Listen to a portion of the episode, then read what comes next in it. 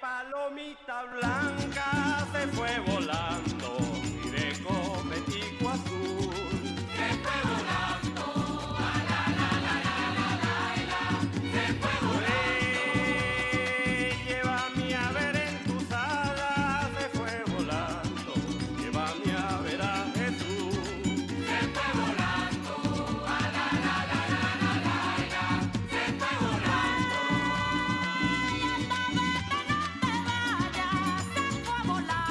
Los brujos de Chávez, la magia como prolongación de la política.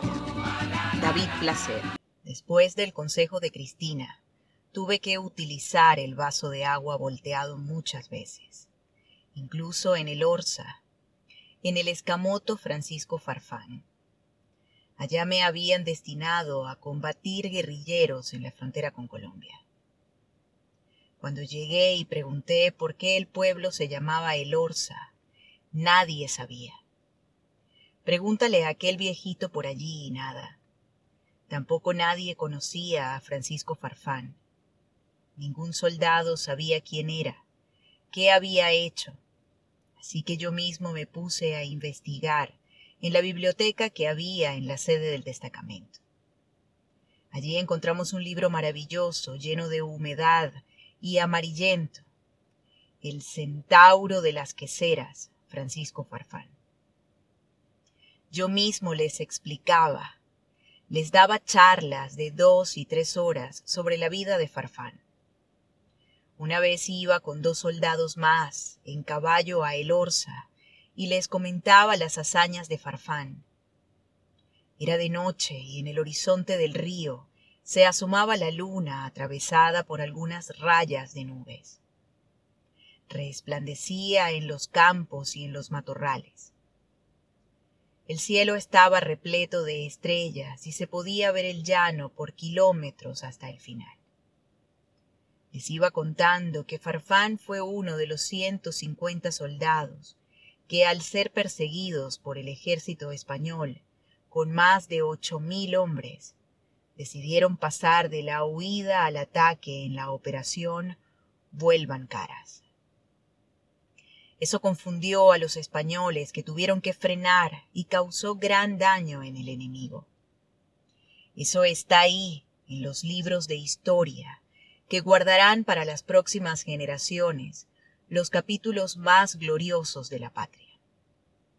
Pero la grandeza de Farfán, les explicaba yo, es que terminó enfrentándose al propio Páez cuando éste se puso del lado de la oligarquía después de haber expulsado a Bolívar. Pues Farfán tomó San Fernando de Apure al grito de Viva mi general Bolívar.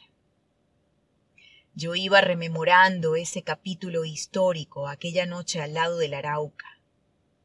Íbamos a comprar cigarrillos y algunas cosas para comer con los muchachos. Había una brisa suave.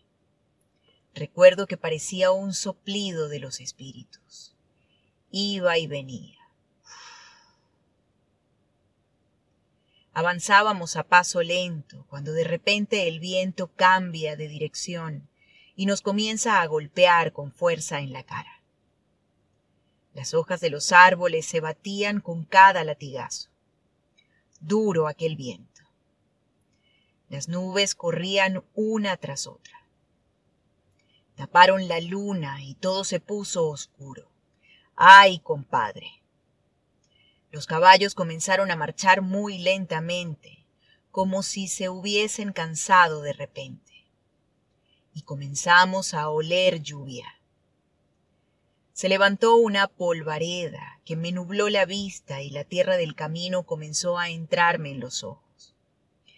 Dios mío, la que nos va a caer, pensé yo. Intenté tapar los ojos con una mano para protegerlos del polvo, cuando veo una tela blanca ahí en la orilla del camino, batiéndose como una bandera. Era una cosa como fantasmagórica, ahí a pocos pasos, cerquita de nosotros. Intenté fijar la mirada para ver qué era eso. Entre ráfaga y ráfaga vi el rostro de una mujer con los cabellos negros que también se movían con el viento.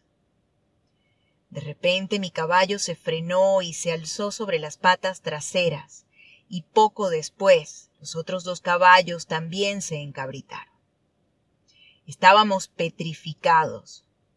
Nadie dijo nada y decidí acelerar el paso. Los soldados iban detrás de mí, pero ninguno pronunció una palabra hasta que llegamos a ver las luces y escuchar el ruido de el orza. Allí ya no hacía viento ni olía a lluvia. Era un clima totalmente diferente. No había ni una sola nube. ¡Qué susto, Dios mío! A primera hora del día siguiente fui al teléfono público que teníamos junto al batallón para hacer una llamada a Caracas. Cuando escucho la voz de Erma, tuve que hablarle sin preámbulos. Erma, no te vas a creer lo que me pasó ayer. Se me apareció la llorona. Los brujos de Chávez, la magia como prolongación de la política. David Placer.